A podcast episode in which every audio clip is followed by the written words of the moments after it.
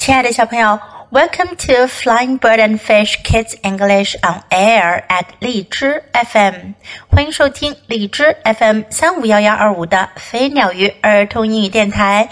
This is Jessie，我是荔枝优选主播 Jessie 老师。亲爱的小朋友，你喜欢恐龙吗？今天我要给你讲的呀，就是关于恐龙的故事。Cosmo for Captain。科兹摩做队长。有个恐龙呀，它的名字叫 Cosmo，它很想当队长。我们来听听它的故事吧。Chapter One: Boulder Ball，第一章，圆石球。It was a sunny afternoon in Volcano Valley. 那是在火山谷的一个阳光灿烂的下午。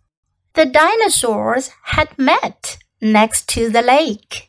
恐龙们在湖边集合了。They were going to play boulder ball. 他们要玩圆石球。Stags and Tricky were the team captains. 斯戴格斯和曲奇是队长。I want to be a captain, squeaked Cosmo. 科兹摩坚实的说着：“我想要当队长。” He was the smallest dinosaur. 他是个头最小的恐龙。Don't be silly, laughed the others. You are not big enough. 其他恐龙都大笑起来。别傻了，你都不够大。 it shouldn't matter how big I am," said Cosmo. 科兹摩说：“我有多大个，这并不重要。” The dinosaurs stood in a line. 恐龙们排成一排。The captains picked teams.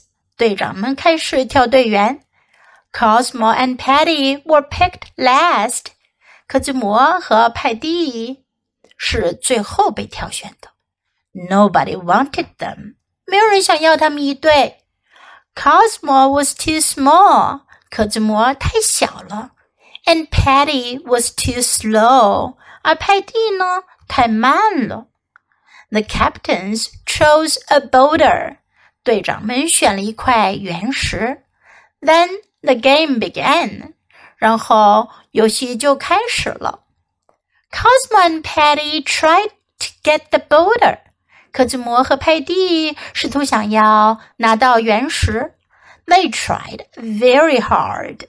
他们非常努力的尝试。Patty ran after it. 佩蒂追着圆球跑，but she was too slow. 可是她太慢了。Someone else always got there first.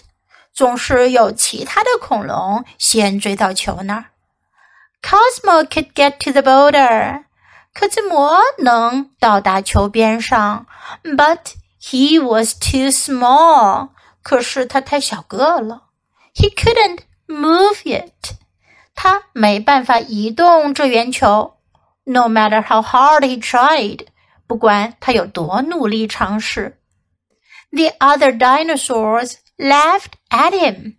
其他恐龙都笑话他。 it's not fair, said Cosmo. If I were captain, I'd choose a small boulder, one that everyone could play with. 可怎么说？这不公平。如果我是队长的话，我就会选一块小的原石，这样的话每个人都能玩了。Just then, a dreadful roar echoed across the valley. 就在那时，一阵可怕的咆哮声回响在山谷里。Oh no, wild Stegs! It's Tyro! 斯泰格斯大叫了起来：“哦，不要！是泰洛来了。” Was a terrible tyrannosaur. 泰诺是一只可怕的霸王龙。She was always gobbling up other dinosaurs，它总是会吞吃掉其他的恐龙。Quick! shrieked Tricky. We'd better hide hide! or she will eat us. 曲奇尖叫了起来：“快点儿，我们最好藏起来，要不然它会吃掉我们的。” The dinosaurs ran off. 恐龙们都跑开了。Patty and Cosmo were left by the lake. 派蒂和科兹摩被留在了湖边。Patty was very scared. 派蒂非常的害怕。she was too big to hide and too slow to run. 她个子太大了，躲不了，而她跑得太慢了，跑不开。Her large eyes filled with tears. 她大大的眼睛里满是泪水。 Don't wait for me, Cosmo, she said sadly.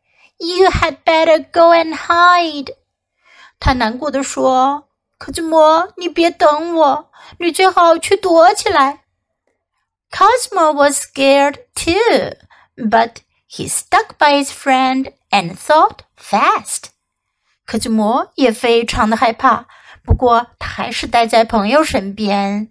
他飞速的思考着。 Don't worry, he said. We'll be all right. 他说：“别担心，我们会没事儿的。”科兹摩和派蒂会不会被霸王龙抓到当食物呢？其他的恐龙又会怎么样呢？记得接着收听下一章哦。Now let's practice some sentences in the story. It was a sunny afternoon. 那是一个阳光灿烂的午后。It was a sunny afternoon. I want to be a captain. 我想要当队长。I want to be a captain. Don't be silly，别傻了。Don't be silly.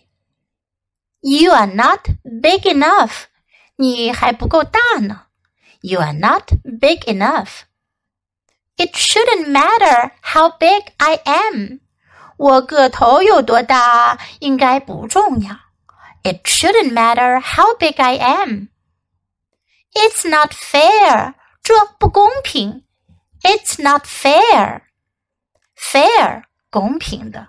如果跟别人玩游戏，你觉得对你来讲并不公平，你就可以说 "It's not fair" 或者 "That's not fair." Tyrannosaur 霸王龙，小朋友们，这个词呀，是不是很长呀？有点难说。来跟我一起说 Tyrannosaur。 Tyrannosaur 霸王龙。Do you like tyrannosaurs？你喜欢霸王龙吗？Quick，快点！Quick。We'd better hide。我们最好躲起来。Hide，躲藏。We'd better，我们最好。We'd better hide。Don't worry，别担心。Don't worry。We'll be all right。 我们会好的，我们会没事儿的。We'll be all right。now let's listen to this part of the story once again. Cosmo for Captain by Jonathan Emmett. Illustrated by Peter Rutherford. Contents 1. Boulder Ball. 2. Shake, rattle and roar. 3. Scaredisaurus Rex. 4. Patty pops up. About the author. Chapter 1 Boulder Ball It was a sunny afternoon in Volcano Valley. The dinosaurs had met next to the lake. They were going to play Boulder Ball. Stegs and Tricky were the team captains. I want to be a captain, squeaked Cosmo. He was the smallest dinosaur. Don't be silly, laughed the others. You're not big enough. It shouldn't matter how big I am, said Cosmo. The dinosaurs stood in a line. The captains picked teams. Cosmo and Patty were picked last. Nobody wanted them. Cosmo was too small and Patty was too slow. The captains chose a boulder. Then the game began. Cosmo and Patty tried to get the boulder. They tried very hard. Patty ran after it, but she was too slow. Someone else always got there first. Cosmo could get to the boulder, but he was too small. He couldn't move it, no matter how hard he tried. The other dinosaurs laughed at him. It's not fair, said Cosmo. If I were captain, I'd choose a small boulder, one that everyone could play with. Just then, a dreadful roar echoed across the valley. Oh no! wailed Stegs. It's Tyro! Tyro was a terrible tyrannosaur.